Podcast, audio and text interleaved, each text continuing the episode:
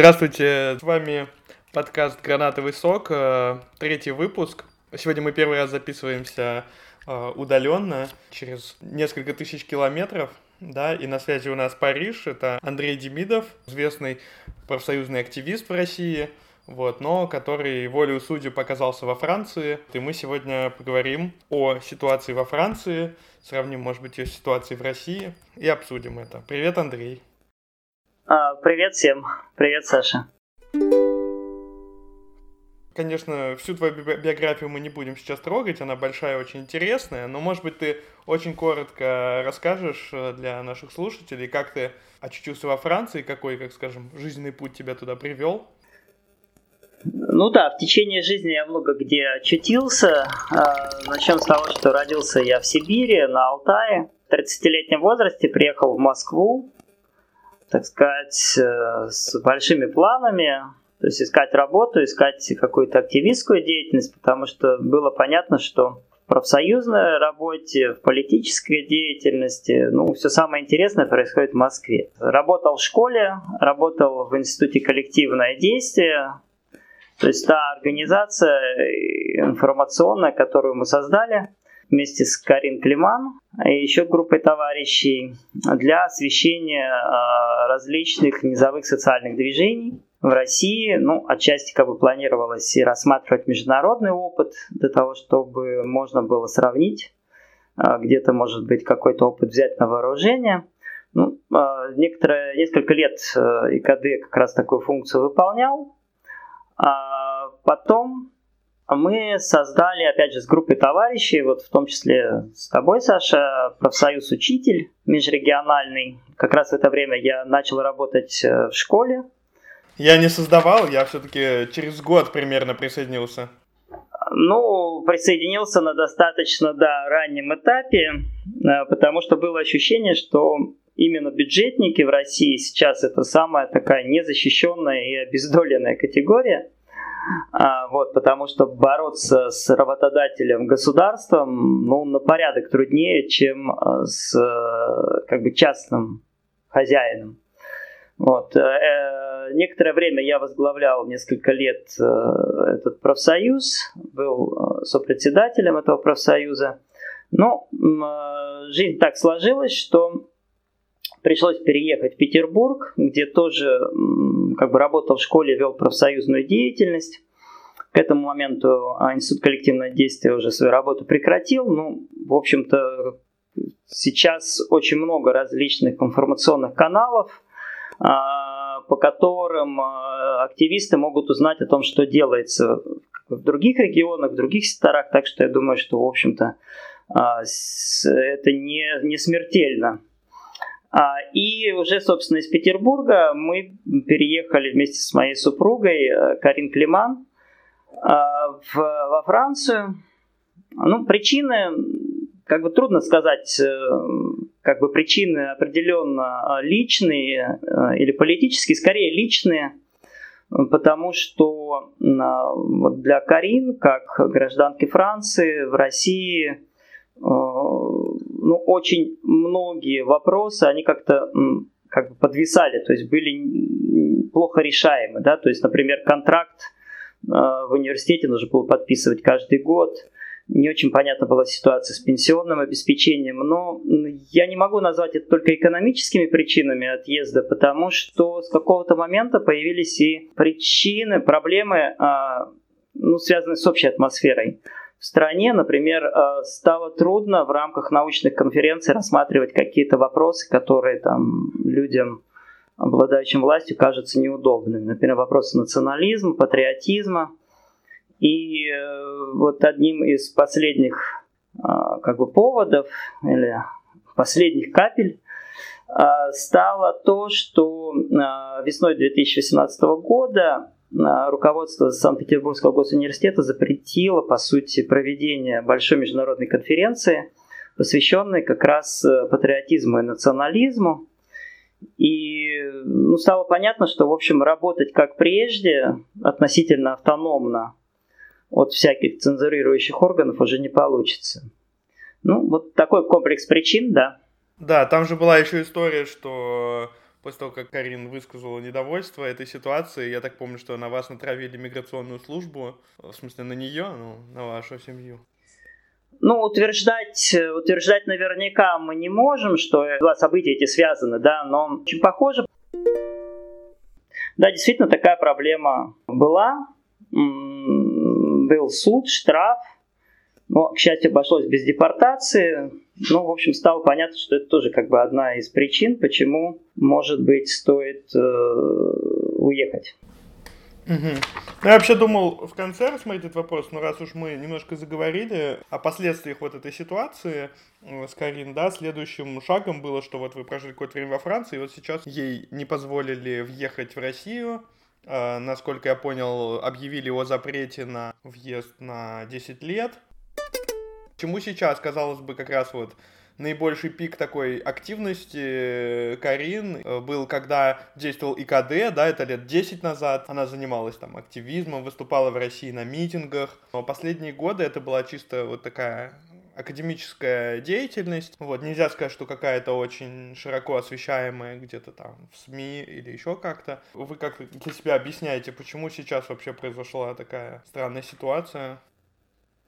Ну, я начну с того, что никаких э, официальных объяснений мы не получили, то есть просто была ссылка на э, статью закона о въезде-выезде в Российскую Федерацию, где просто указывается в самом общем виде причина, да.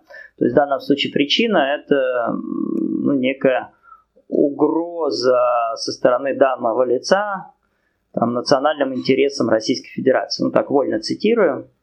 То есть, может быть, это все что угодно. Понятно, что а, как бы это все-таки политическая причина, а не там какое-то банальное нарушение миграционного законодательства. Вот, по крайней мере, это понятно. Что касается более конкретных причин, ну, может быть, э, несколько версий, например, ну, действительно, это может быть просто банально эхо какое-то бюрократическое вот той активности, которая была 10 лет назад, потому что машина бюрократическая, она довольно медленно и иногда странным образом работает. То есть, может быть, кто-то в какой-то список э, внес постфактум.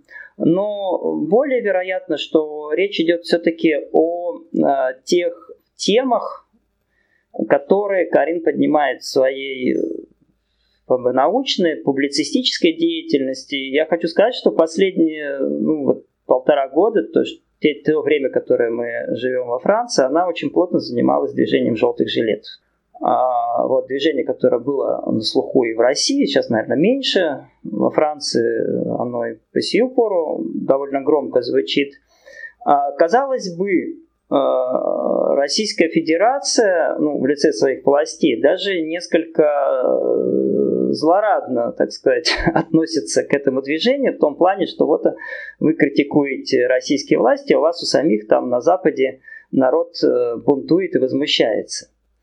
То есть, казалось бы, вот человеку, который э, рассказывает о движении желтых жилетов в России, должны быть, ну, как минимум, должны не чинить препятствий, да, может быть, даже и а, оказать содействие. И тем не менее, тем не менее, вот моя версия такова, что все-таки сама тема очень неудобна. Она удобна, может быть, тогда, когда ее подает Rush Today в нужном ключе.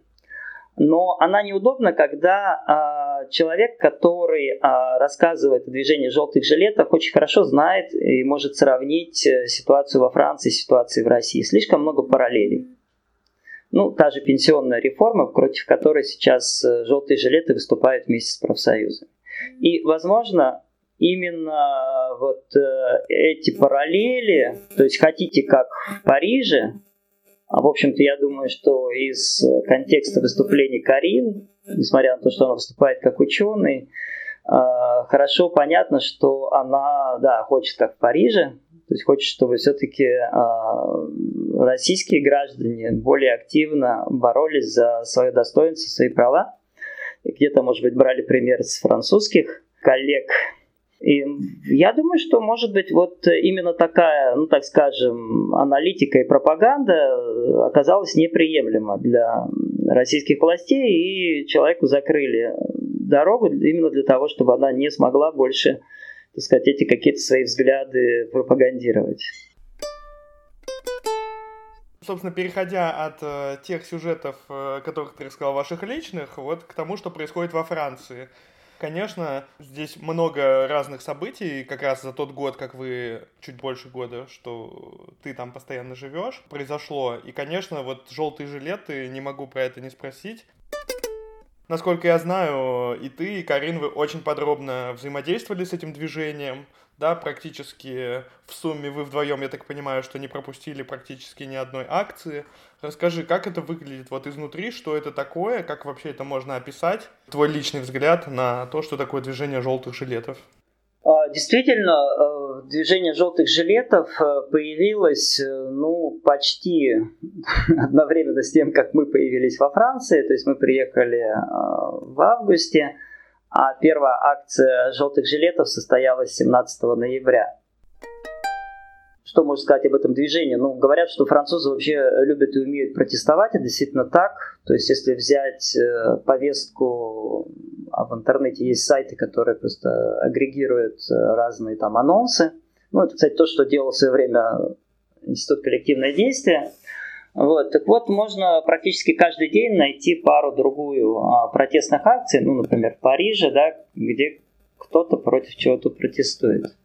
Довольно часто случаются забастовки, ну, локальные, гораздо реже общенациональные, но, тем не менее, практически каждый год э, а, протестуют и бастуют преподаватели, другие какие-то категории, вот, требуют повышения зарплат, Э, улучшение условий труда и так далее. Но движение желтых жилетов, оно э, оказалось принципиально иным, потому что оно, э, начав с очень какого-то небольшого повода, а напомню, непосредственным поводом для выступления стал, стали планы правительства повысить там на несколько процентов так называемый экологический налог то есть налог, который берется с а, бензина, а, ну, для того, чтобы якобы улучшать экологию. Хотя вот как потом раскопали журналисты, на самом деле этот налог просто складывается в общий котел бюджета, ну и тратится на какие-то нужды по мере необходимости. То, что считает необходимым правительство. В общем-то, вот сам повод, да, ну, достаточно локальный потому что посчитали уже там, что это повышение бы заставило среднюю семью тратить на бензин ну, где-то на 200 евро больше в течение года. Учитывая, что минимальная заработная плата 1100 на тот момент, э, ну, это, я имею в виду 1100 на руки, да, то есть налоги мы не считаем. А, в общем-то, вроде бы немного, да, но, а, видимо, вот действительно а, расхожее выражение про последнюю каплю здесь очень четко объясняет ситуацию. Просто много лет до этого французские знаю, трудящиеся, так скажем, они год за годом теряли какую-то часть своего, своей покупательной способности, своих реальных доходов. В определенный момент вот, возмущение достигло э, какого-то важного, важного рубежа, да, то есть выплеснулось это возмущение. Появились петиции в интернете, под которыми неожиданно появились миллионы там подписей, просмотров э, под роликами, миллионы подписей под петициями. А, причем авторами петиции были какие-то простые люди, вот совсем не звезды, не интеллектуалы, например, а, вот петиция, которая а, прогремела, ну, это был просто ролик, ну, в таком петиционном ключе, выложен в YouTube. А, его записала девушка, которая работала там, по-моему, каким-то торговым представителем, вот как те, те, что у нас косметикой торгуют, да, то есть это люди из пригорода, потом под, было еще обращение тоже ролик э, водителя грузовика из парижского пригорода. То есть люди простые, люди, которые каждый день борются за, э, так скажем, выживание, то есть чтобы не потерять работу, чтобы получить зарплату, чтобы на эту зарплату смочь обеспечить себе и детям какой-то минимальный уровень э, жизненный что становится все труднее. И, в общем-то, вот э, это тоже показательно, что эти лидеры, они совершенно, так сказать, не выделяются по своему положению из основной массы так называемых простых французов. И вот как Карин пытается определять образно как бы типичного желтого жилета, это французский ватник. Ну, я знаю, что это понятие такое достаточно многозначное, ну, в России, по крайней мере. А, и здесь э, часто говорят, ну что вы, это же человек, который поддерживает э, политику властей, да, то есть конформист, как бы абсолютно лояльный, но мы обращаем здесь внимание на другой аспект. То есть этот человек, да, может быть иногда и поддерживающий власти, в России больше, во Франции гораздо меньше, но кроме того, это человек простой и рядовой гражданин. И он в этом качестве чувствует себя э, ровней миллионам других ватников, то есть провинциальных жителей, ну или жителей парижских пригородов, или не пригородов, но тоже работающих на СМИК. Это французское обозначение минимального размера оплаты труда. А насколько это много людей, которые вот получают такой объем? Э, достаточно большой. То есть э, у меня сейчас нет под рукой э, точных данных, но где-то пятая часть, я думаю, э, работающих именно, да, работают на СМИК. Может быть, больше. Ну, мы здесь не считаем еще безработных. Безработица во Франции довольно высокая, особенно среди молодежи. И, соответственно, эти люди на социальной лестнице еще ниже. И есть еще одна категория, это матери-одиночки. Э, их, ну вот я видел статистику, их количество выросло во Франции за 20 лет в два раза. То есть это серьезно, это очень серьезно. Но это с разными причинами связано. Это, кстати, отчасти может быть связано и с вот этой финансовой, социальной нестабильностью, вытекающими отсюда стрессами и так далее и тому подобное. Но факт остается фактом. То есть все больше женщин, ну иногда мужчины, конечно, но все больше женщин воспитывают детей в одиночку, и работая на тот же самый СМИК, они оказываются в очень тяжелой ситуации. Вот поэтому среди желтых жилетов ну, есть статистика, опросы, конечно, это не, не абсолютно, но они показывают, что как раз доля э, вот этих одиноких женщин среди желтых жилетов значительно выше, чем доля э, этих же женщин вообще как бы процентно в обществе. Вот. Хотя я еще раз подчеркну, что вопреки стереотипам, которые часто в России тоже я слышу, большинство желтых жилетов, подавляющее большинство, порядка 70% это работающие люди. То есть это не как бы бездельники, это не бездельники по неволе, те же э, безработные, да, хотя они там есть и их все-таки безработных больше э, в составе желтых жилетов, чем в французском обществе, тоже, ну это понятно, люди страдают, они хотели бы изменить свое положение. Но работающих все-таки абсолютное большинство. И эта трагедия, э, это вообще как бы ну, большая проблема для современного мира, э, работающие бедные. То есть человек работает, он работает на полную рабочую неделю. Во Франции полная рабочая неделя это 35 часов, но понятно, что бывают какие-то подработки, иногда легальные, иногда нелегальные, то есть многие люди работают больше. И тем не менее, а, он не может выбиться из бедности. И вот эта ситуация, которая воспроизводится из года в год, иногда десятилетиями, она, конечно, людей просто доводит до белого коленя. В то время как доходы вот большинства, а, реальные доходы падают – ну, в принципе, падают даже и абсолютные часто, потому что теряется постоянная занятость, появляется какая-то занятость э, частичная. Но они относительно падают, относительно цен. И они еще падают относительно того, что небольшая часть общества э, богатеет, да. То есть в России все больше миллиардеров, но во Франции тоже все больше миллиардеров. И те миллиардеры, которые уже есть, они тоже становятся все богаче. Это статистика ну, опять же, это мировая тенденция, но от того, что так везде, э, французским ватникам, желтым жилетом совсем не легче, да, то есть они хотят, чтобы их жизнь стала лучше, то есть им нет дела до того, что везде становится плохо.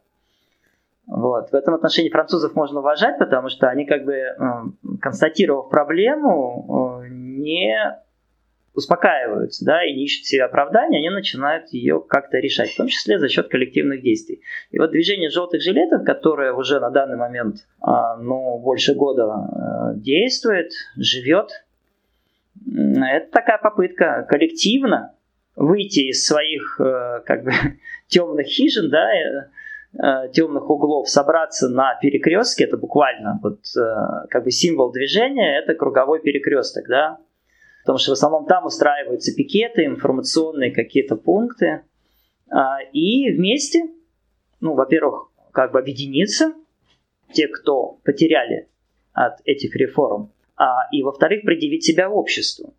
Потому что ну, не всем же плохо. Ну, некоторые просто, видимо, не задумываются о том, что рядом с ними находятся люди, которые э, все глубже и глубже погружаются в вот эту трясину бедности, а иногда и нищеты. И надо сказать, что это сработало, потому что, в общем, это, это движение прогремело само, и вместе с ним прогремел, ну, перед глазами французского общества предстал вот этот простой человек, да, который бьется, но не может обеспечить себе достойную жизнь. И надо сказать, что большинство французов, ну, даже и, в общем-то, которые хорошо зарабатывают, как показывают, опять же, опросы, во всех категориях населения отношение к вот, проблематике, которую поднимают желтые жилеты, то есть повышение покупательной способности, а, больше эгалите, да, то есть они очень активно используют вот эти а, лозунги а, французской революции, сейчас французской республики, которые начертаны на любых официальных зданиях. Они говорят, что да, эгалите нет больше, то есть нет равенства. И мы хотим, чтобы оно появилось, да, то есть чтобы общество стало обществом более равных, не только формально, но и фактически. То есть более равных возможностей. Да, это, конечно, очень интересная картина, но у меня вопрос. Ты сказал, что это э, группа людей, которая является ядром желтых жилетов, да, это люди, которые не были представлены раньше в каких-то э, политических движениях, да, не заявили о себе, и они вот только так смогли о себе заявить. У меня вопрос, а как вот другие, может быть, более организованные ранее группы французского общества относятся к этому? Потому что ты говоришь, что это был протест против экологического налога, ну, мы помним э, очень мощное климатическое движение в Европе, да, Парижскую конференцию 2016, кажется, года. Вот я сам был в Брюсселе в этот период, там был тоже огромный а, митинг по, по проблемам климата? Ну, я сразу хочу сказать, что все-таки э, желтые жилеты, ну, в подавляющем большинстве, они не отвергают экологическую повестку, ну, по крайней мере, в понятных им формах, да, то есть э, надо сохранять природу, надо сохранять чистоте среду обитания, а, и они, наверное, согласятся с тем, что надо ограничивать э, потребление да, избыточного. Но проблема в том, что для них избыточного потребления нет. Когда их начинают к этому призывать, люди, которые, в общем, которым есть что терять, то они, в общем, начинают возмущаться, да, то есть им кажется, что ситуация цинична. То есть, когда Макрон, когда миллиардеры, их призывают ограничить потребление, там, когда корпорации получает все новые льготы, да, а все-таки э, именно промышленность крупная а, является наиболее сильным загрязнителем, крупный бизнес. Ну, а призывают ограничиться прежде всего людей простых. И да, есть проблема, почему они не верят э, вот экологическим предложениям правительства. Да потому что они вообще никаким предложениям правительства больше не верят. То есть они перестали себя отождествлять э, с этой властью. Да? То есть вот классическая схема демократии, мы выбираем, а они нас представляют. Даже если мы голосовали за других, но мы все равно понимаем, что там, через 4 года или через 5 лет мы сможем а, как бы, вот свою повестку а, продвинуть, да, если будем более активны. То есть эта схема больше не работает. То есть э, люди потеряли доверие к представительной демократии. В этом тоже один из источников э, движения желтых жилетов. Потому что э, вот второй лозунг основной, кроме повышения покупательной способности простого француза, это переход к прямой демократии. То есть так называемый РИК, референдум общественной инициативы. Дело в том, что сейчас во Франции референдум может инициировать только власть.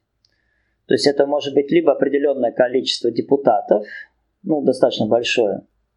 А, либо это может быть президент, либо правительство.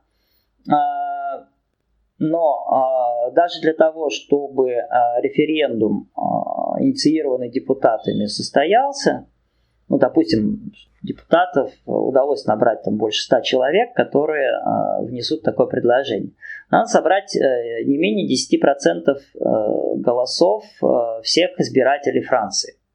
Ну, то есть это достаточно много. Это будет у нас, по-моему, 4,5 миллиона голосов.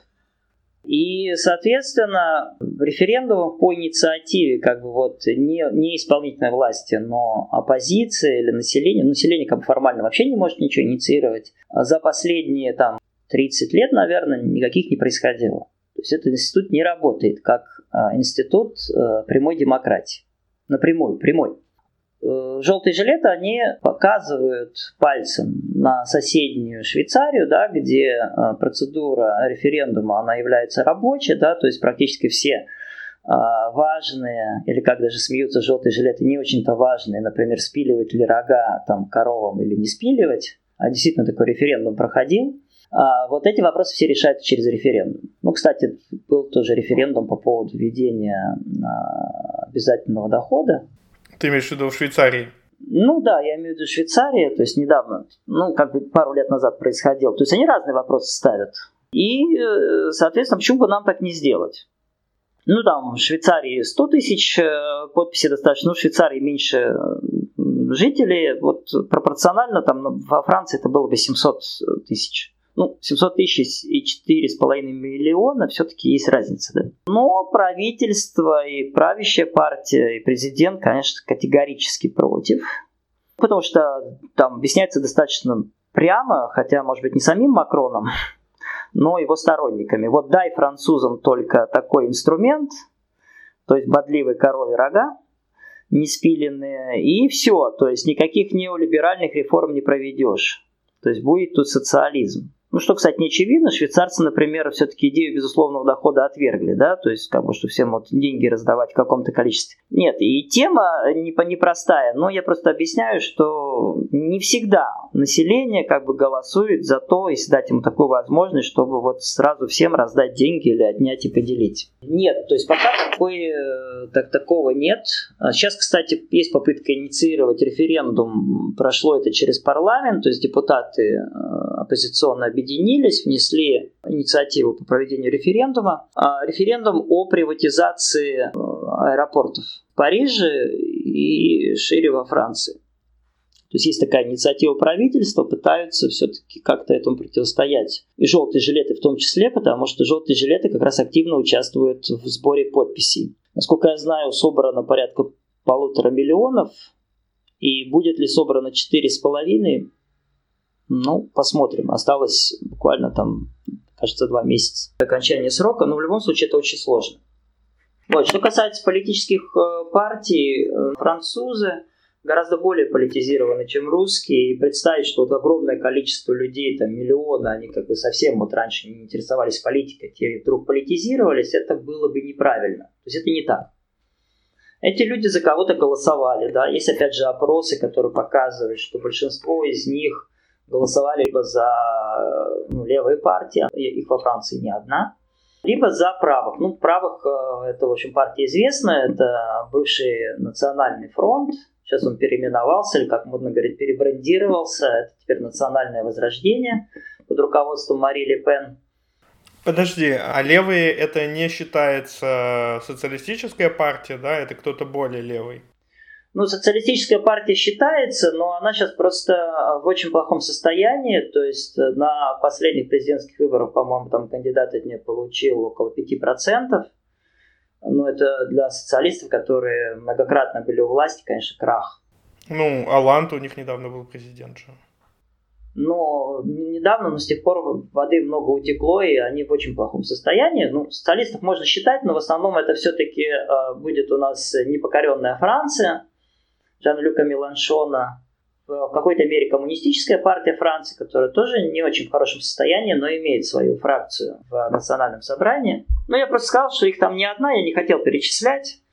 В общем-то, это избиратели либо левых, либо правых, и э, в меньшей степени, гораздо меньшей степени, это избиратели э, галлистов, республиканцев и выделившихся оттуда партии Макрона «Вперед Франция».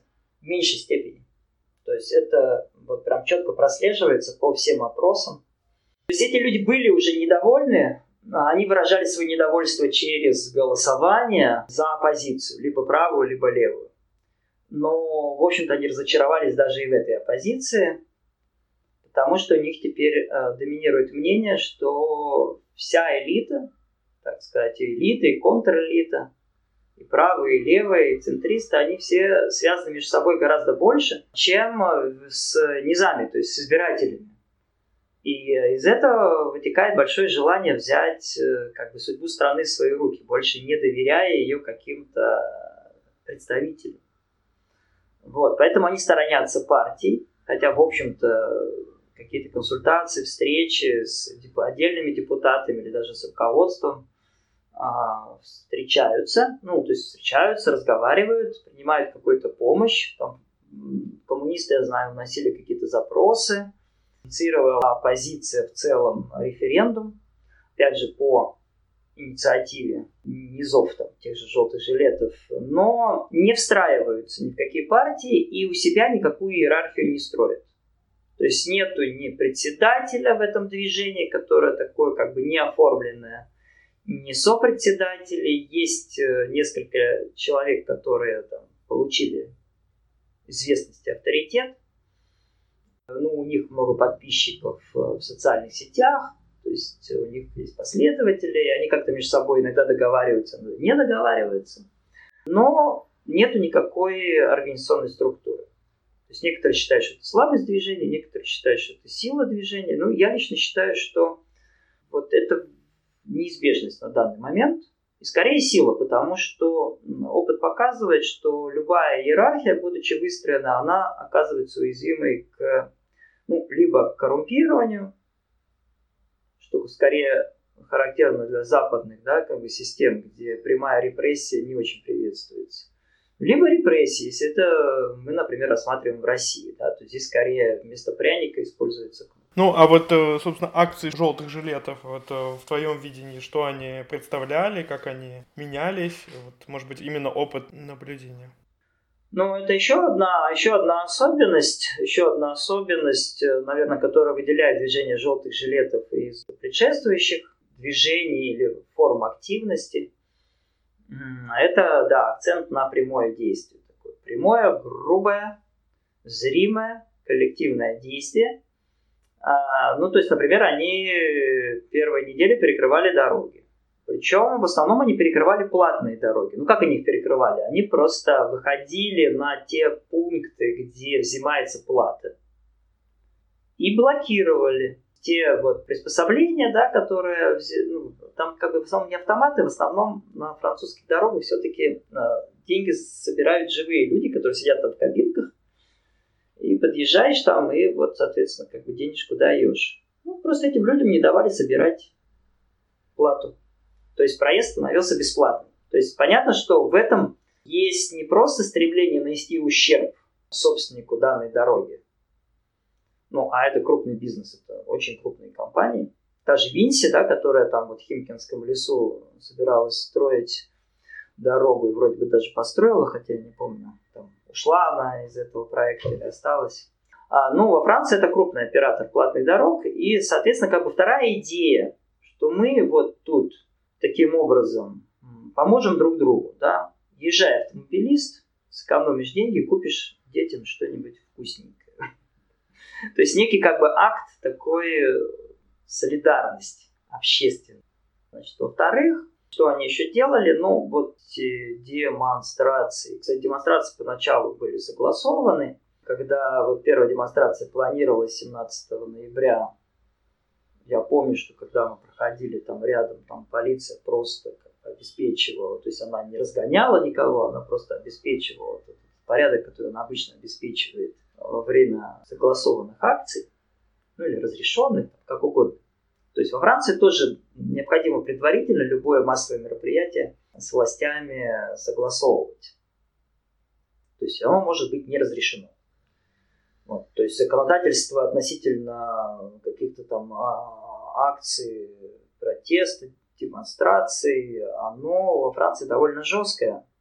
Оно даже в каких-то частях может быть более жесткое, чем в России, о чем, кстати, не применул тут упомянуть Путин, когда выступал да, с Макроном. Но вопрос ведь в том еще, что есть право применения. Да? То есть во Франции просто ну, а, радикально никому не придет в голову человека посадить в тюрьму за вот этот брошенный э, бумажный стаканчик. Да? Была история довольно громкая, когда во время одной из акций желтых жилетов, э, так сказать, человек, ну, он оказался потом боксером, не профессионалом, но э, чемпионом Франции среди любителей, он выскочил и начал просто голыми руками колотить э, экипированных полицейских, там, в щиты. ну, они не пострадали, потому что он, по сути, как бы человек бронирован, да, то есть у него там шлем, щит, у него защита, да, но это был просто вот реальный акт такой агрессии против представителей власти. Он потом объяснял, что он увидел, как они бьют э, как бы ни в чем не повинных людей, лупили дубинками и вот решил вмешаться. То есть человек, э, ну, как бы был подвергнут суду за нападение на представителей власти. Я не знаю, это может какие-то синяки все-таки там получили эти представители. Может, щитом себя стукнули нечаянно. А вот когда отступали. Но суть в том, что э, очень мягко, ну вот с точки зрения, не знаю, наверное, российской практики ему наказание было назначено, то есть ему был назначен штраф, который был собран буквально в течение, в интернете в течение там, полусуток, да, потом просто там уже деньги стали собирать на адвоката. А, вот. И какое-то количество часов вот этих вот общественных работ. То есть, когда человек как бы на ночь идет домой, а днем где-то идет там что-то подметает. Ну, не знаю, как исправительная работа называется в России. Точно не помню. Но сейчас такая практика тоже есть. Да, да. А обязательные работы, по-моему. Да, да, обязательно, да. То есть, ну, даже страшно представить, что бы вот с этим боксером произошло, будь он вот выступил он в таком качестве в России. Ну, скорее всего, несколько лет у нас был же этот... Ну, это точно. Даже вот не скорее. Я уверен, что там даже, да, это был бы серьезный, серьезный срок. Максим Лузянин, вот это полотное дело, сколько ему дали, я не помню, но прилично. Собственно, он это и делал. Он именно бил да, ну я просто к тому, что, что вот эти акции, а, ну, поначалу разрешенные, они тоже постепенно превратились в очень жесткое противостояние. И это тоже было иное для Франции, потому что, да, во Франции как бы есть кому подраться с полицией, но это обычно анархисты, то есть какие-то политизированные активисты, правые или левые, а, молодежь обычно, которые просто ну, в силу возраста, да, или там темперамента вот к этому склонны. И все к этому привыкли, и полиция, в общем, знает, что с этим делать. А, но тут выходят на улицу обыватели. То есть вчерашние обыватели, которые вот максимум как бы в чем проявляли себя политически, они голосовали там раз 4 года на выборах парламентариев, раз там 5 лет на выборах президента, а теперь они выходят на улицы и хотят по ним пройти, да, и когда полиция их тормозит, начинает газом поливать, они начинают с полицией драться. И надо сказать, что тут уже и полиция дрогнула, потому что вот это напряжение, то есть оно продолжается год, каждую субботу, оно, конечно, не просто изматывает физически, да, каждую, каждую, каждую субботу надо выходить на дополнительное дежурство, оно изматывает еще и психологически. Потому что полицейские тоже не слепы, они, в общем, не могут игнорировать то, что, а, по сути, в данный момент они столкнулись с народом. То есть не с какими-то там деклассированными элементами, как они могли бы себя успокоить.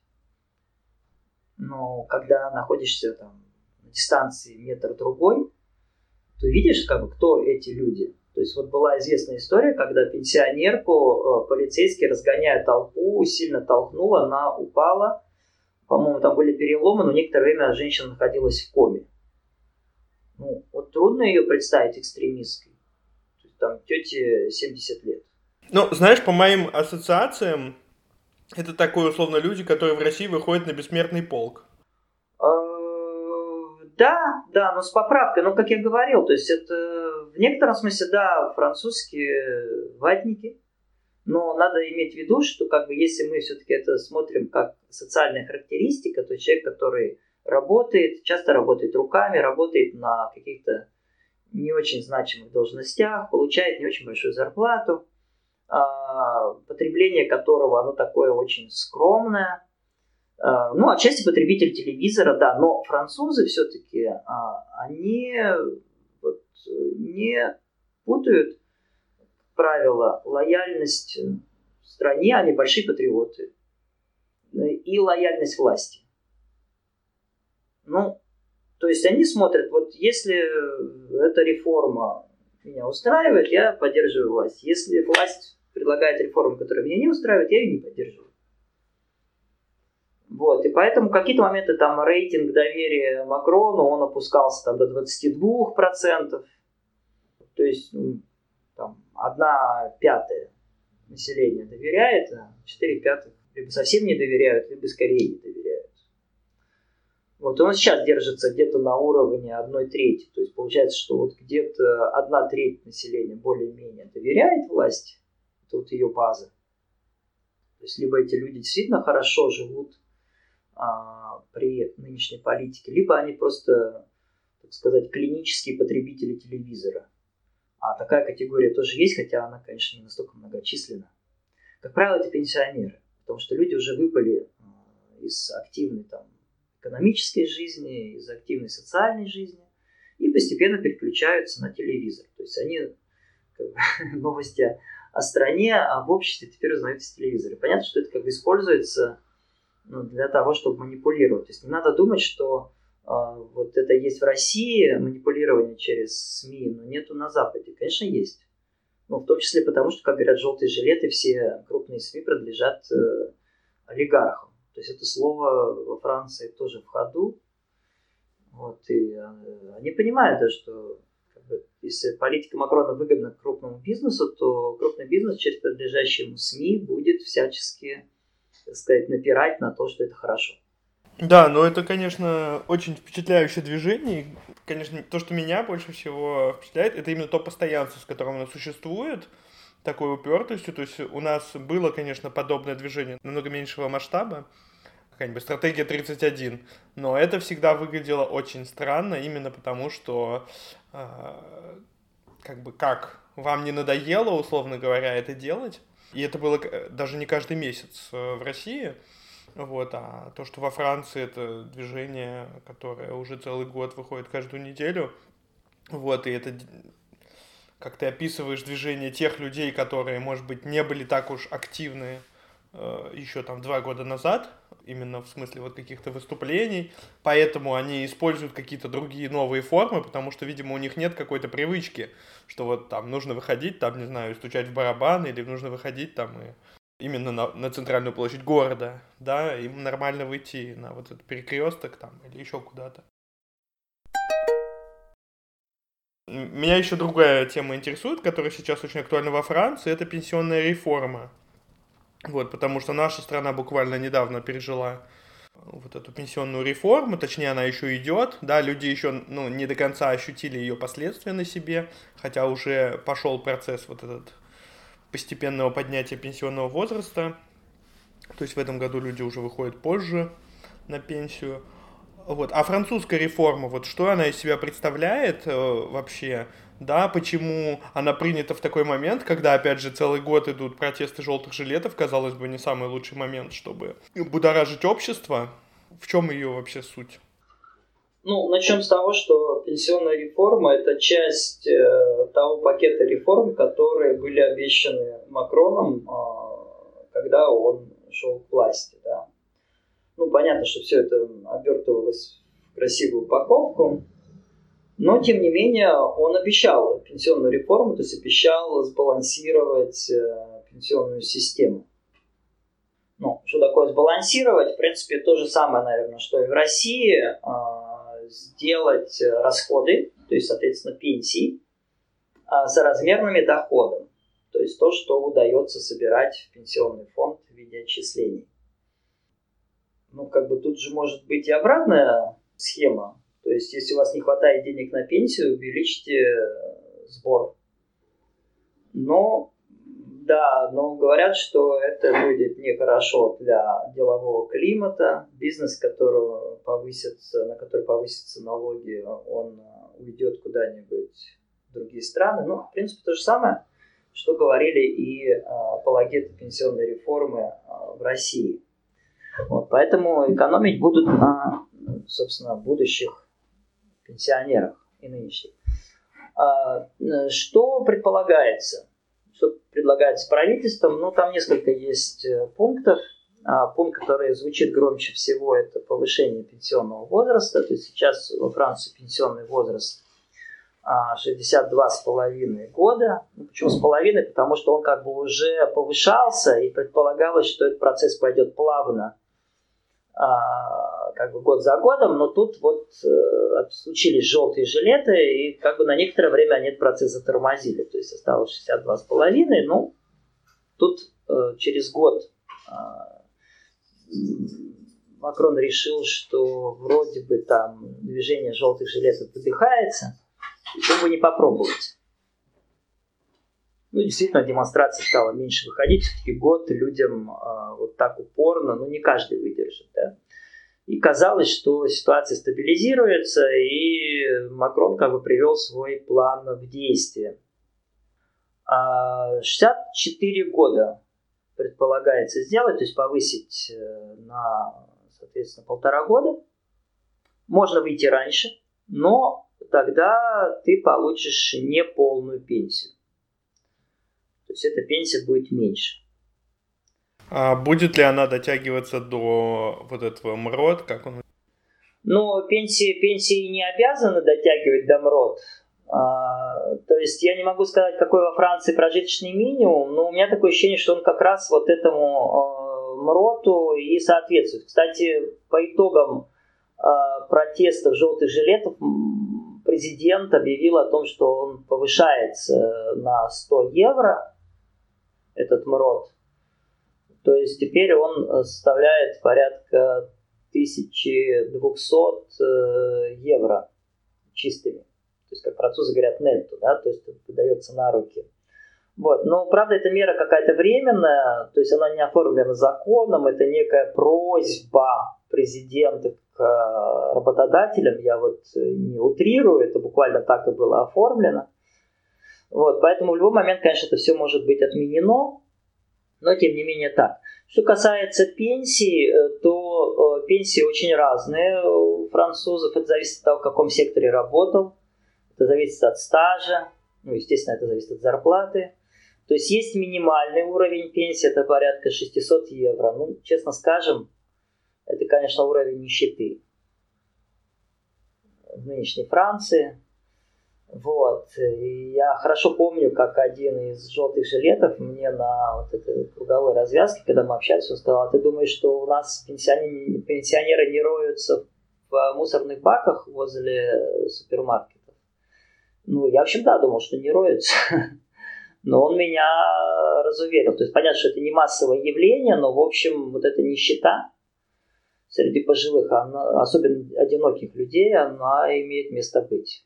Я вот сейчас э, регулярно вижу в ближайшем супермаркете, куда хожу за продуктами, стоит бабушка, она явно не приехала ниоткуда у нее, так сказать, хороший французский, она аккуратно одета, пусть недорого.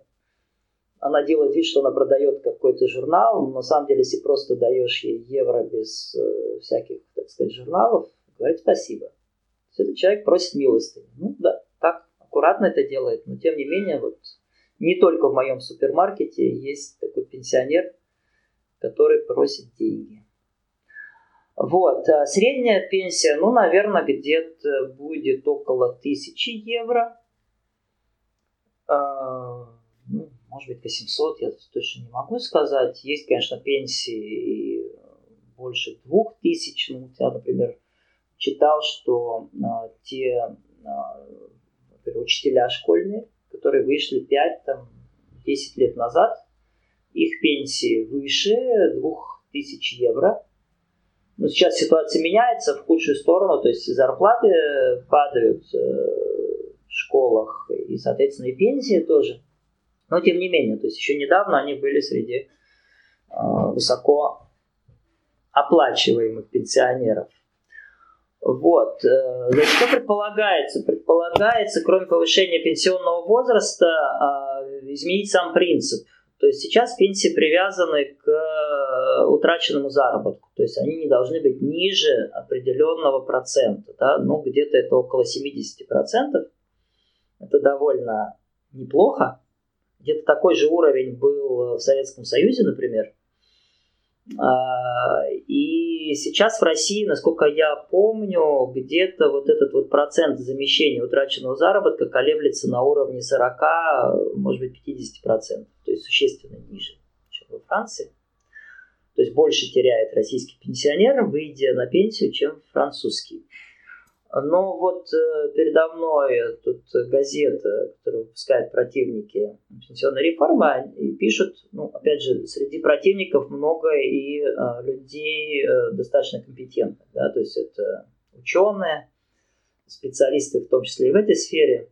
То есть пишут люди достаточно грамотные, и они э, вот посчитали, что в результате э, макроновской реформы пенсия будет замещать только 50 ну, в данном случае 56, ну, там 50-60% утраченного заработка. А, причем поскольку, э, ну, как это будет, как это, как это будет сделано? То есть, во-первых, как бы, да, они хотят ввести бальную систему. То есть, э, так же, кстати, как в России, у нас это пенсионный капитал, так называемый виртуальный, из которого потом рассчитывается пенсия. Это типа баллы, которые ты зарабатываешь во время своей трудовой деятельности. А у французов это будет, ну вот они говорят, баллы, именно баллы. То есть баллы, которые тоже будут начисляться по разным поводам. Основная проблема в чем? Основная проблема в том, что цену этого балла будет э, назначать, э, ну, условно, пенсионный фонд плюс правительство.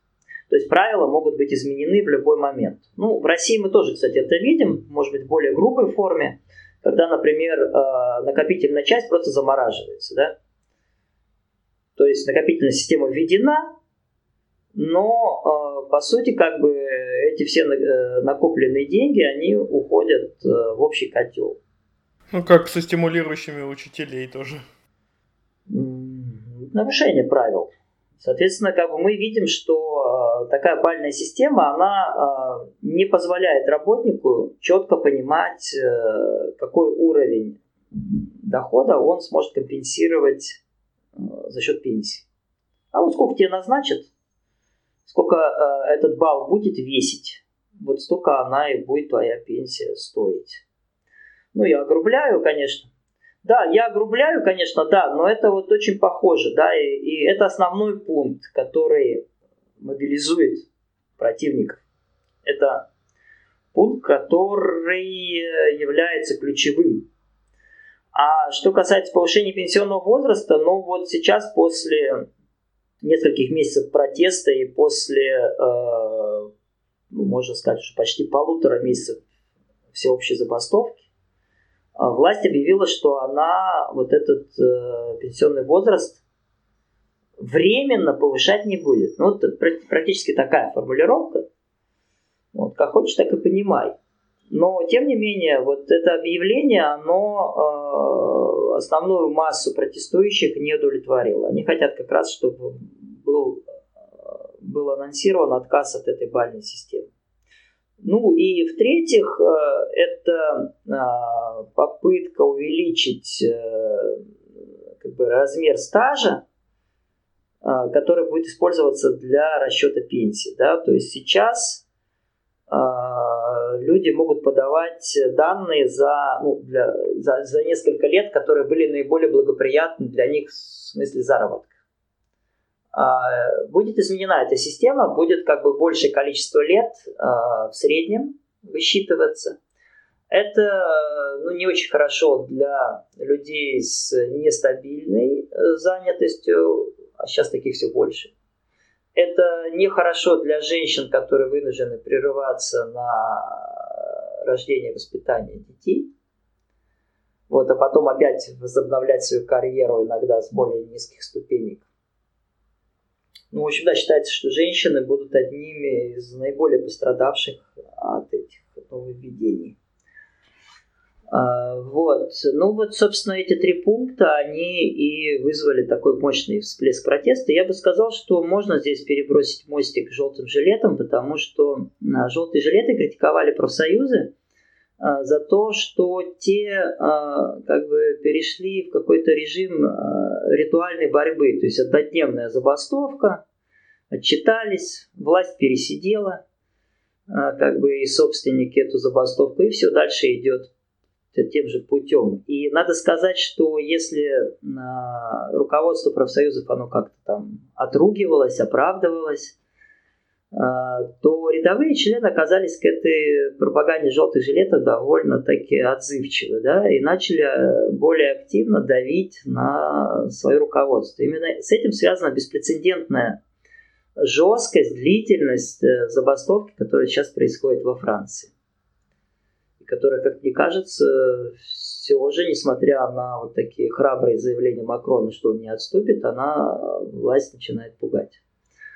Вот. И, кстати, желтые жилеты тоже теперь не проводят отдельно свои манифестации. Они вот последние несколько недель я вижу, что когда проходят профсоюзные манифестации, желтые жилеты просто к ним присоединяются.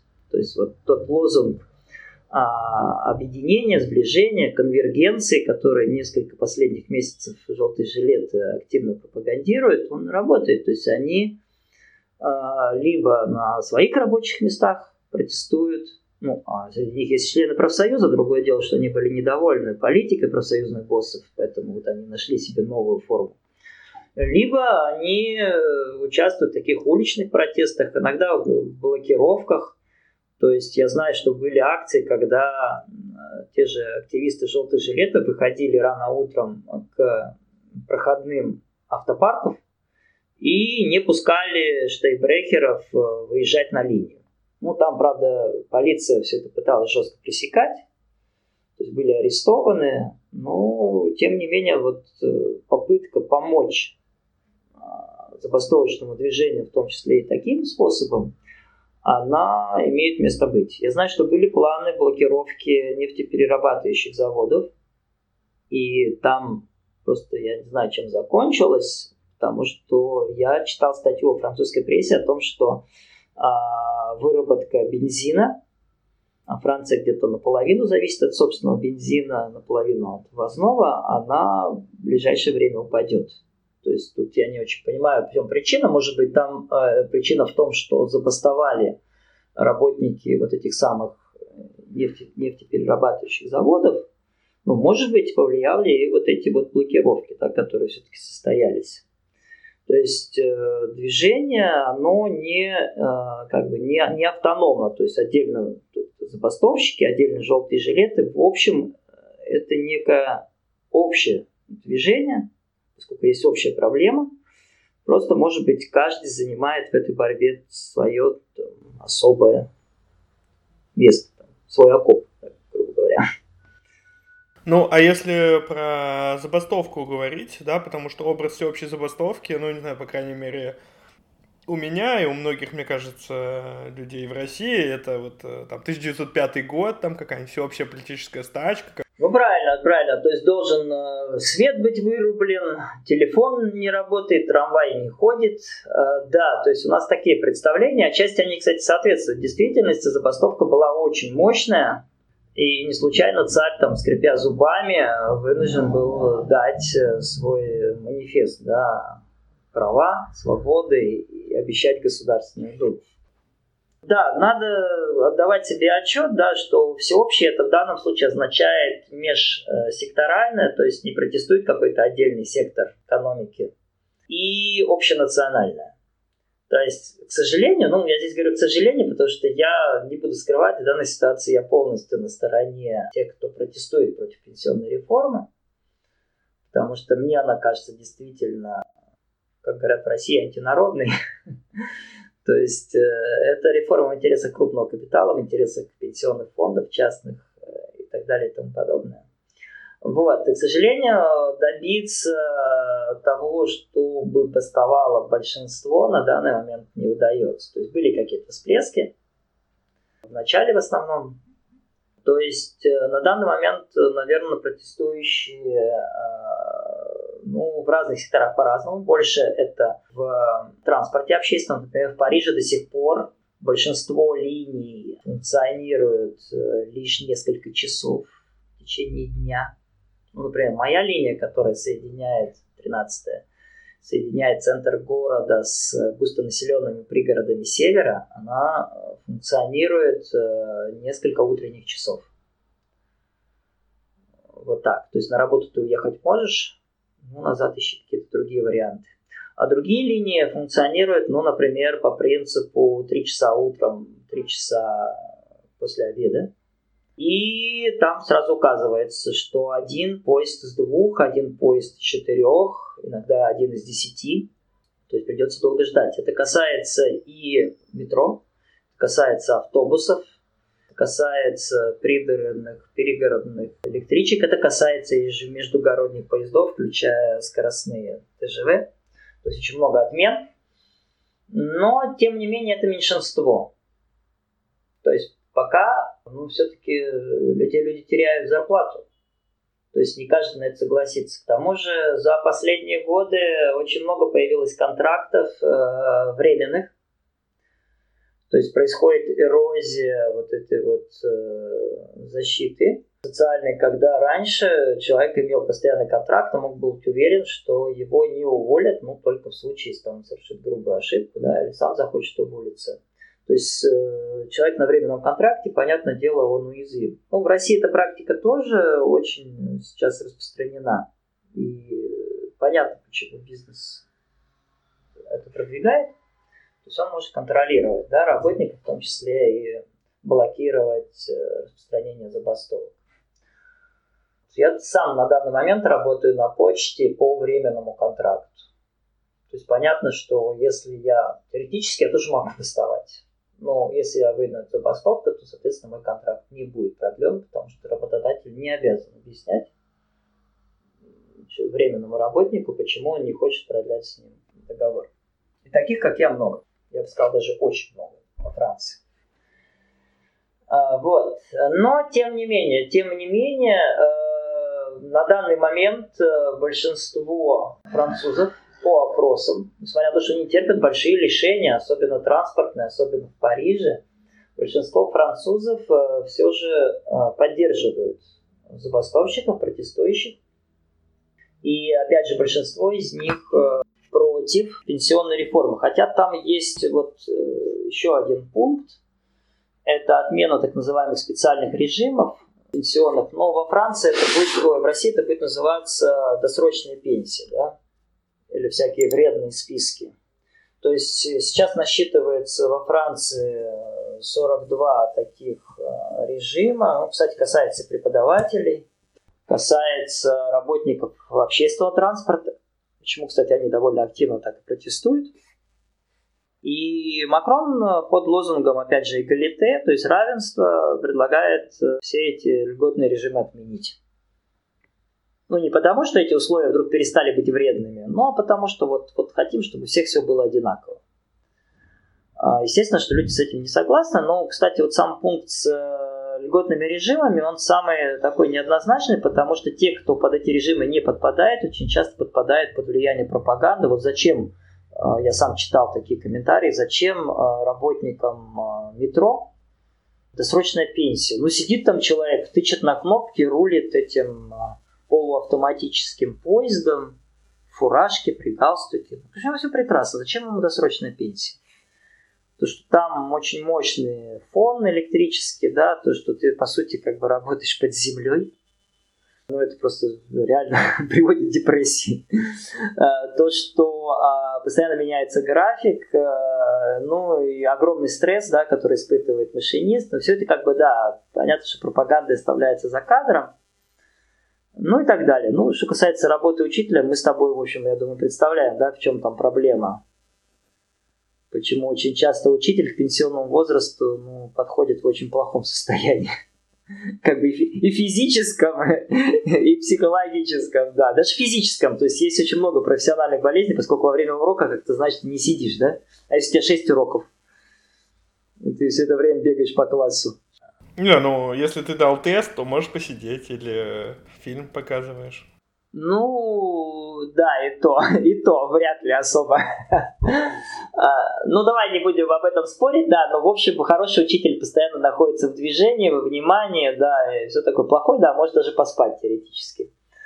А, соответственно, да, все то же самое происходит во Франции. Я просто к тому, что разные пункты пенсионной реформы, они, конечно, оцениваются ну, с разной степенью негативности. Да? Вот как раз, э, как говорят опросы, отмена э, льготных режимов, да, большинством французов поддерживается. Ну, просто потому, что они не представляют на практике, да, вот, чем эти льготы вызваны. Ну, кстати, еще один такой момент забавный и характерный. А, первоначально предполагалось, что отменить да, все льготные режимы, включая полицейских. Полицейским это не понравилось. Да, как раз хотел спросить про полицейских. Да, полицейским это не понравилось. Я сразу подумал, что ну в России бы просто власть бы никогда да, не стала бы отменять. То сказала, потому что. Потому что они хорошие. Пусть у них будет по-прежнему льготная пенсия. Ну и, кстати, и оставили в рамках российской реформы. Э, ну, а во Франции это произошло через некоторое время. То есть сначала э, власти били, что они отменят всем равенство превыше всего. Ну, а потом, когда полицейские сказали, а чего, а мы тогда вас защищать не будем, забастуем. Ну, просто там реально были угрозы забастовки. Профсоюзы у них есть. Тут они сдали назад, сказали, ну ладно, тем, кто как бы вот полицейские, которые, ну, условно, в поле находятся, да, то есть как бы несут службу, там, патрульные и так далее. А, ну, мы, их, мы им, да, оставим прежнюю льготную пенсию. То есть будет один льготный режим все-таки будет? Да, один, как минимум один льготный режим будет, э, да, это, конечно, остальных э, тоже не порадовал совсем. Вот. Э, а самый такой ненавистный пункт это, конечно, повышение пенсионного возраста. Но несмотря на то, что даже был бы он повышен, 64 года, не 65, которые в России. И, во-вторых, продолжительность жизни э, во Франции, конечно, значительно выше, чем в России. Ну, я сейчас не могу сказать, насколько, но 83 года, по-моему, у них на уровне самых таких долгожительских стран. В России, э, ну, если мы считаем, что статистика верна, да, то где-то это, по-моему, 70, да, Жен, женщин больше, мужчин меньше, ну, будем считать, что 70. Ну, как видишь, на 13 э, лет как минимум. Вот. Плюс э, медицина во Франции действительно бесплатная пока еще. В основе своей это достаточно качественные услуги предоставляются по страховке. И качество жизни, да, то есть как бы пенсионному возрасту средний француз подходит в лучшей форме, чем средний российский гражданин. Но тем не менее они не хотят уступать ни одного года. Вот вкратце так мы во Франции живем. Э, действительно, много бурных событий происходит. Кто-то даже смеялся, что вот вы тут протестовали, протестовали в России, а теперь поехали во Францию, и там сразу протесты возникли. Нет ли здесь причинно-следственной связи? Ну, я думаю, что такой уж связи нет. Но, а, в общем-то, было понятно, что процессы, которые происходят в России, то есть отъем у населения каких-то остатков а, социальных гарантий, которые на некоторое время были а, сохранены вот еще с советских времен, хотя бы тот же пенсионный возраст, что а, этот же процесс идет и в западных обществах, в западных странах, и во Франции тоже, и как бы идет урезание каких-то трудовых прав, вот, как я уже говорил про замену бессрочных контрактов срочными. И тех же преподавателей вот 10 лет не индексировались зарплаты. Понятно, что за это время они потеряли из-за инфляции достаточно как бы много. И преподаватели сейчас французские вот, искренне считают, что их профессия девальвирована. Но, кстати, практически в тех же выражениях, что их российские коллеги об этом говорят.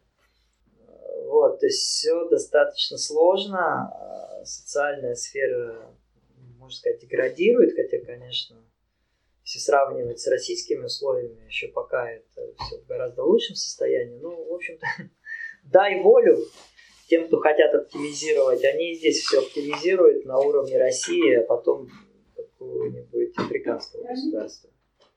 Тут у капитала общая логика, я никаких особых а, причин не вижу, по которым бы они не сделали во Франции то, что они уже проделали в России.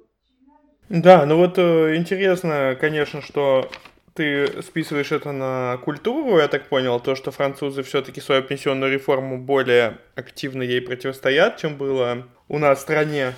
Вот, хотя у нас было заметно, все-таки, э, вот ты вначале говорил, что желтый жилет использует петиции, все-таки единственная петиция, которая собрала там какие-то миллионы подписей за всю историю на русском языке, по крайней мере, вот за интер- интернет-петиции, это вот была петиция против пенсионной реформы, где больше там трех или там четырех миллионов. Ну, понятно, но видишь, в чем дело. Конечно, петиции как форма, а, они имеют право быть, но понятно, что это такая наиболее примитивная форма протеста. То есть протест ли это вообще? То есть косвенным образом да, но ведь формально это некое обращение да, к власти. Власть, там, одумайся. То есть, э, если власть понимает, что делает, то, в общем, ей одумываться особо не надо, да, она эту петицию, ну, так или иначе просто проигнорирует. Хотя в каких-то случаях более локальных, да, эти петиции могут работать, э, если цена вопроса не так велика. А более действенные методы, конечно, это прямой протест, это те же забастовки, то есть нанесение ущерба собственнику, как бы дезорганизация, так сказать, обыденной жизни, да, вот. Э, и, соответственно, это те же уличные какие-то действия, которые реально э, там, связывают какие-то значительные полицейские силы, да, то есть э, показывает населению остальному, которое, может быть, еще что-то не понял, что, оказывается, есть огромная толпа недовольных, что-то происходит. То есть это более действенные методы, и ну, Почему, почему во Франции, вот, например, удалось да, отбить это повышение пенсионного возраста, а в России нет? Ну, по разным причинам, потому что все-таки, во-первых, у населения есть больше навыков э, таких коллективных действий. То есть они долго тренируются.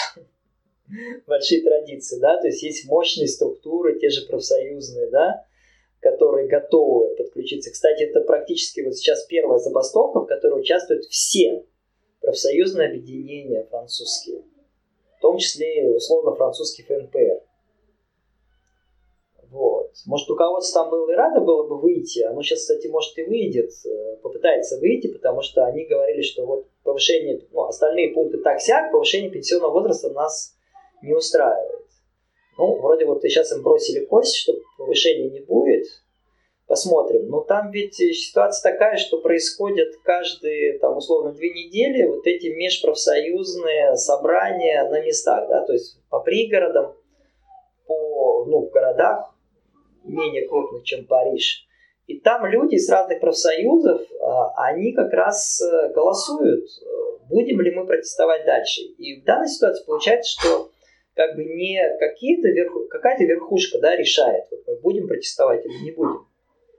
А люди на местах э, транслируют как бы свое решение, что да, они готовы дальше протестовать, они готовы терять деньги, возможно, подвергаться каким-то репрессиям, э, они транслируют наверх, да, и руководство, даже если оно условно коррумпировано, да, э, или у него свои интересы, оно вынуждено с этим считаться. Вот так это происходит.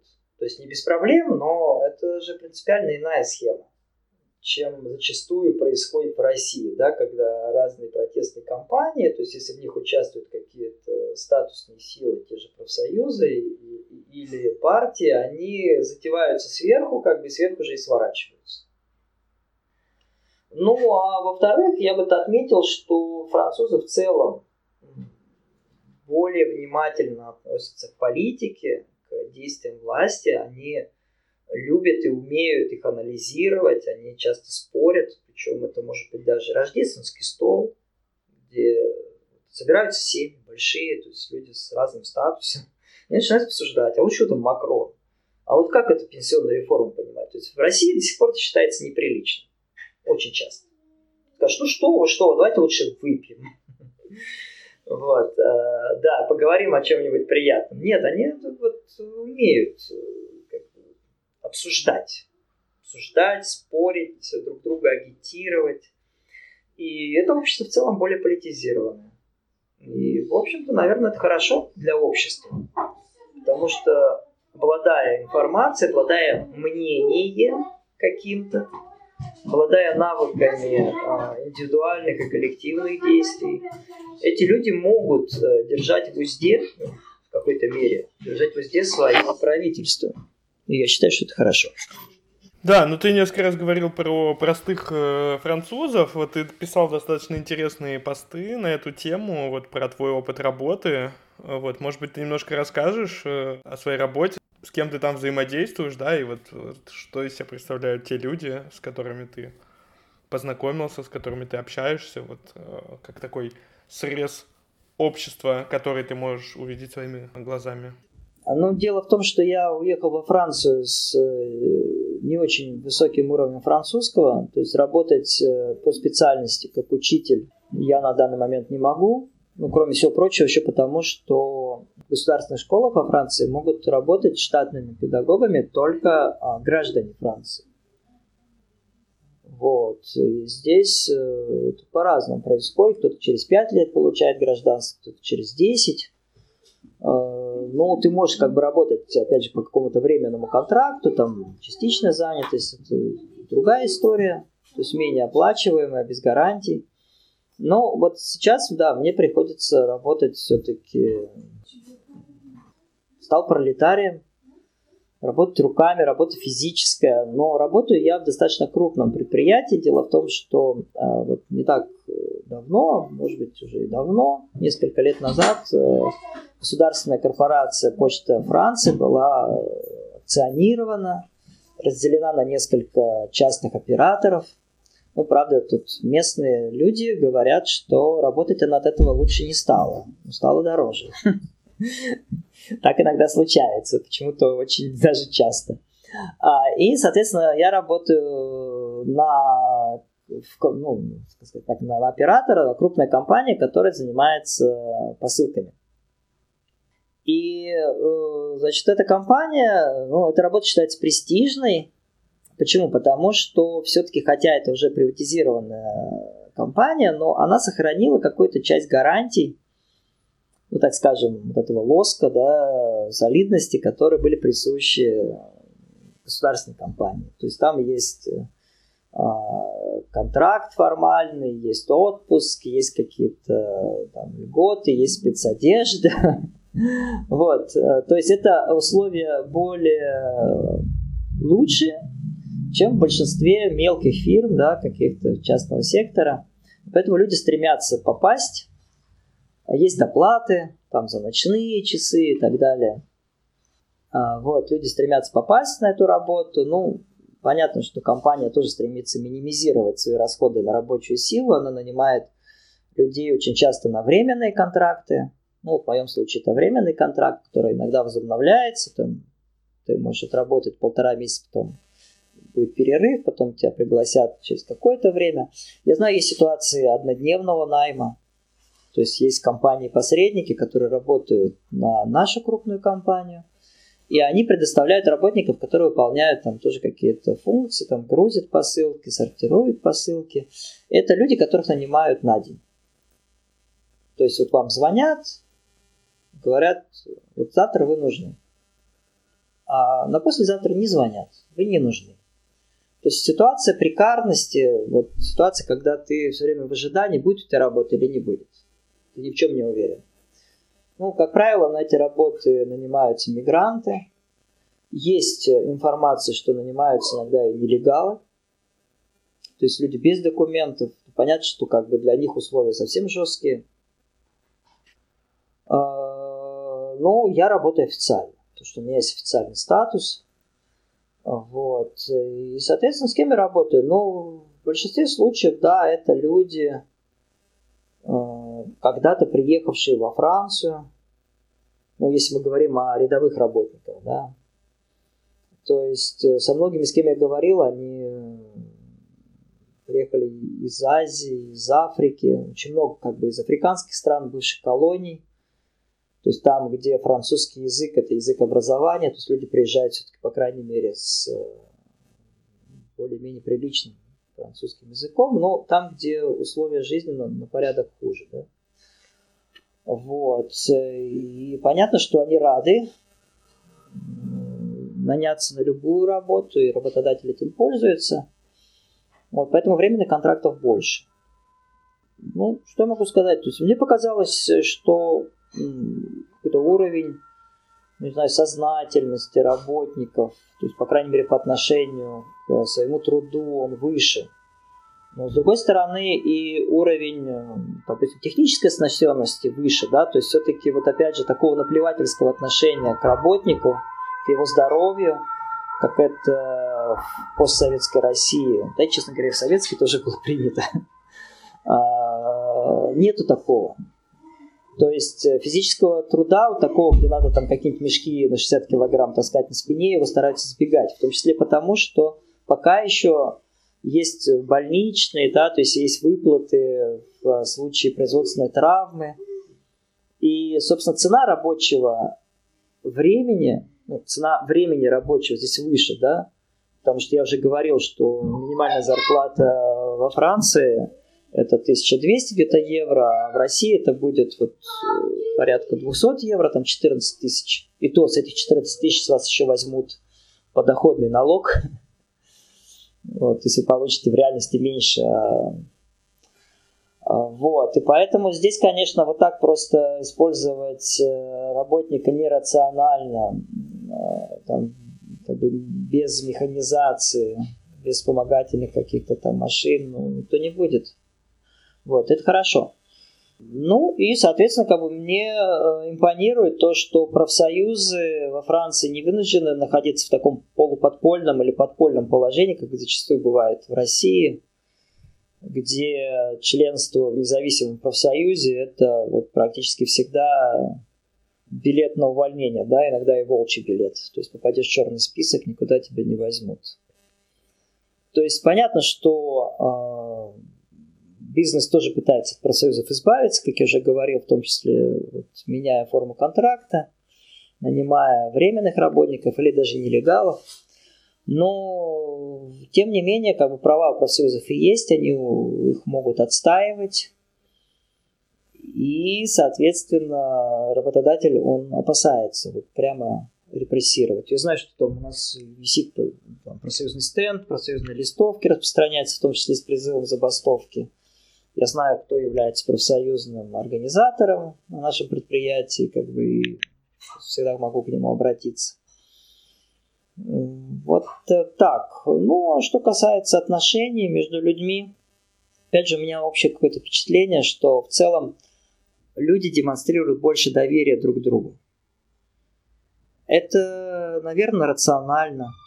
То есть это не какой-то такой вот идеалистический альтруизм, хотя и такой встречается. Просто они понимают, что ну, рабочие, что помогая друг другу, а не конкурируя друг с другом, они могут, э, каждый может жить лучше. Вот. И поэтому как бы взаимопомощь, э, какая-то доброжелательность, они более развиты. Но я понимаю, что в России просто тяжелые условия, они очень часто людей озлобляют. Потом очень часто сам работодатель, он э, запускает э, этот механизм конкуренции, да, когда при очередном сокращении каждый боится попасть, что вот этот список сокращаемый. Да? Это приводит к конкуренции постоянно. Ну, в сфере там офисной жизни, это, я думаю, это во Франции тоже так, но я сейчас говорю про э, предприятия, то есть людей, которые там, работает на Земле. Ну, еще там я говорил о том, что многие из них, э, узнав, что я русский, там, говорят, что Путин крутой президент. И мне даже потом написали с э, канала, местного канала отделения Russia Today, типа, не хотите ли вы рассказать об этом поподробнее? Но я вежливо отклонил, отклонил это предложение. Потому что мне кажется, что здесь вот не все так э, благоприятно для Путина. То есть, во-первых, это недостаток информации. То есть они действительно очень немного знают о России. Хотя в целом люди относятся к России, к русским доброжелательно. Тут много причин. А, вот, это традиция определенная французская.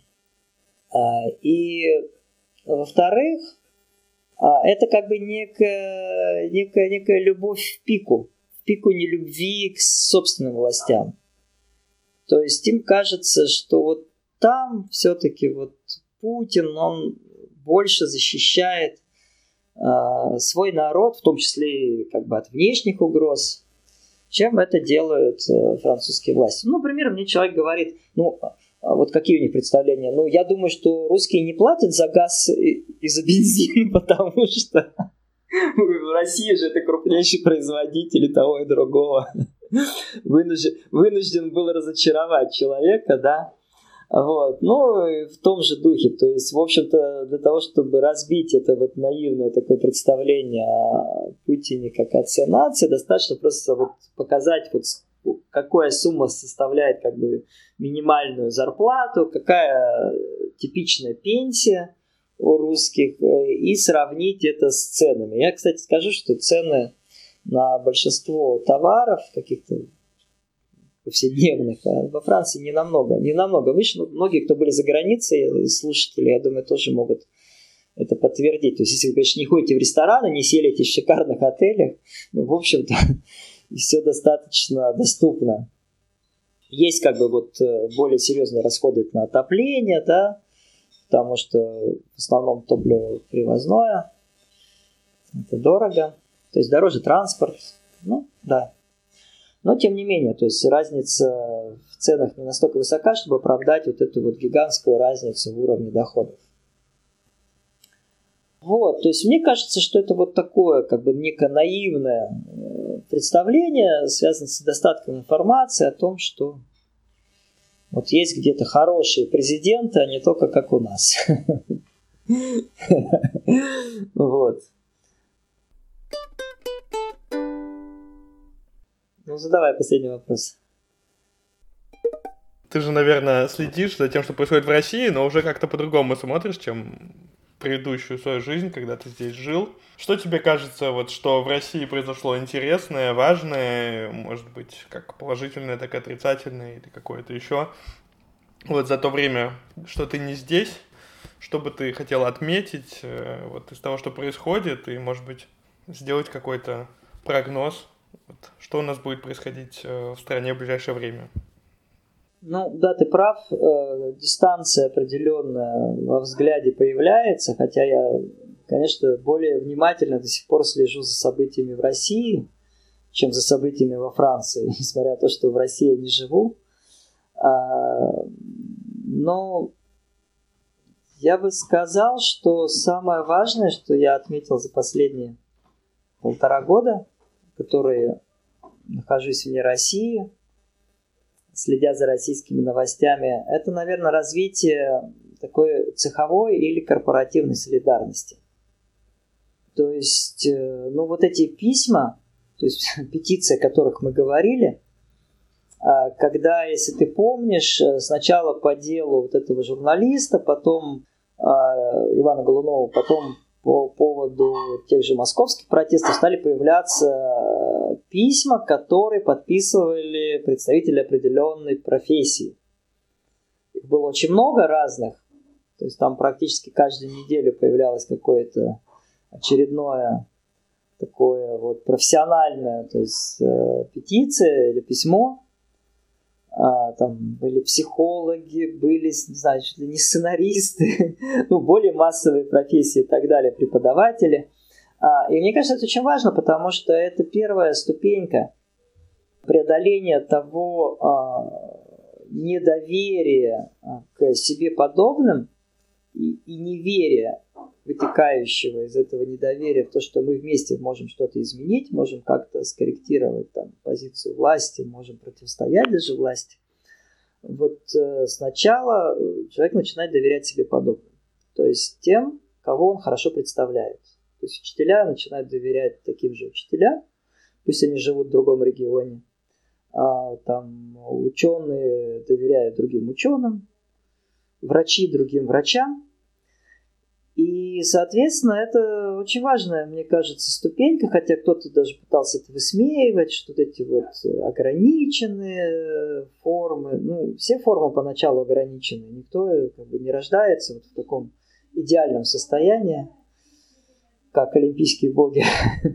А, и, соответственно, как бы вот здесь еще один момент, связанный с этим, я бы тоже отметил, это важно для меня, как э, для человека в прошлом, связанного с профсоюзным российским движением. Ну, я надеюсь, что в будущем свяжу себя с французским движением профсоюзным. Это э, определенный скачок в развитии независимых профсоюзов. А, прежде всего, я хочу сказать о профсоюзе медиков действия, профсоюз, к рождению которого я в свое время был непосредственно причастен, потому что у нас уже был профсоюз учителей, и мы хотели помочь медикам, потому что видели, что там тоже очень много проблем, создать свой профсоюз. И это произошло. И я знаю, что вот я читал э, на сайте профсоюза действия, что за год э, численность этого профсоюза увеличилась в три раза. Для России, для независимого профсоюза, который находится под жестким прессингом работодателя, а работодатель в данном случае государства, я могу сказать, что когда работодатель государства, то в России это втройне опасно и тяжело как бы что-то ему говорить против. Ну, во-первых, это показывает то, то самое развитие корпоративной солидарности, о которой я говорил. Но ты же понимаешь, что подписать петицию вместе и вместе выйти на итальянскую забастовку – это очень разные вещи. Нет, это огромный шаг, я тоже с этим согласен. Да, да, огромный шаг, огромный шаг. Да, то есть не просто что-то подписать, а вступить в профсоюз, то есть поставить себя под удар, э, выйти на акцию протеста, э, бороться иногда несколько недель. Вот, и это пока ну, самый отрадный для меня факт вот в российской, ну не знаю, там трудовой, социальной действительности. И я надеюсь, что этот процесс будет э, шириться и углубляться, что и в других секторах, в том числе в нашем секторе образования, то есть тоже такие процессы а, будут идти. То есть из вот этого позиционного противостояния, когда у нас на каждого пришедшего как бы приходится один ушедший, потому что там его уволили, он устал. Вот. И наш э, педагогический профсоюз тоже расширить свои ряды серьезно, потому что процессы одни и те же, то есть это деградация социальной сферы, вот этих социальных благ, которые должны быть общедоступны. Это происходит и в образовании, и в медицине, и в других сферах. И я считаю, что вот то, что э, бюджетники, в данном случае медики, смогли э, перейти в контрнаступление, это очень важно. Это очень обнадеживает. Но очень важна э, общественная поддержка, потому что вот ситуация, когда, по-моему, в Петрозаводске это было, там итальянская забастовка, когда люди не берут больше ставки, потому что они не могут работать качественно больше ставки. Они не могут работать в неукомплектованных бригадах, если мы говорим о скорой помощи. И они отказываются выходить на смену, если бригада не укомплектована то люди просто теряют деньги, потому что зарплаты маленькие на ставку. И я помню, что профсоюз действия, он объявил сбор э, пожертвований, ну как бы помощи финансовой. Я не знаю результаты, я знаю, что там какой-то сумма была собрана, но это очень важно. Э, то есть, чтобы была возможность э, в разных формах поддерживать друг друга, в том числе и таким образом. И тут я могу вспомнить э, вот эту ситуацию с мемориалом, ну, потому что мы видим, как бы, что эту организацию сейчас просто пытаются уничтожить, да, вот этими много сот тысячными, уже ну, в сумме миллионными, многомиллионными штрафами. Но деньги собираются.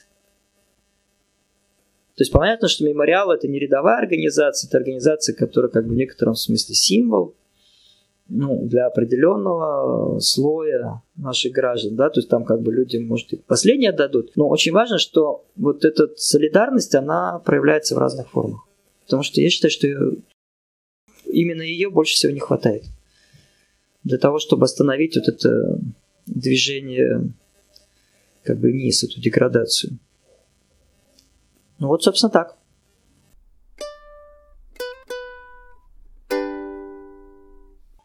Ну, вот так. В общем, рад был э, пообщаться. Спасибо за приглашение выступить э, э, на твоем канале. Вообще, тоже как бы такое отрадное явление. Мне, мне очень приятно, да, что многие как бы люди сейчас начинают прилагать усилия, чтобы делать какие-то качественные, ну, качественное содержание, как сейчас модно говорить, контент, да, в том числе и по общественно-политическим темам, потому что вот то, что ты говорил про французов, да, то есть, ну, очень важно, чтобы эти вот э, сети обсуждения, они ширились, ширились, да, то есть люди слушали, и сами выступали, доносили свою точку зрения, Потому что этого тоже очень сильно не хватает, и это очень важная такая подготовительная работа к тому, чтобы оказаться в состоянии э, что-то делать вместе. Чтобы что-то делать вместе, надо сначала что-то вместе обсудить, правильно? Вот, поэтому спасибо гранатовому соку. И тебе, и тебе персонально, да. Будем э, ждать следующих выпусков.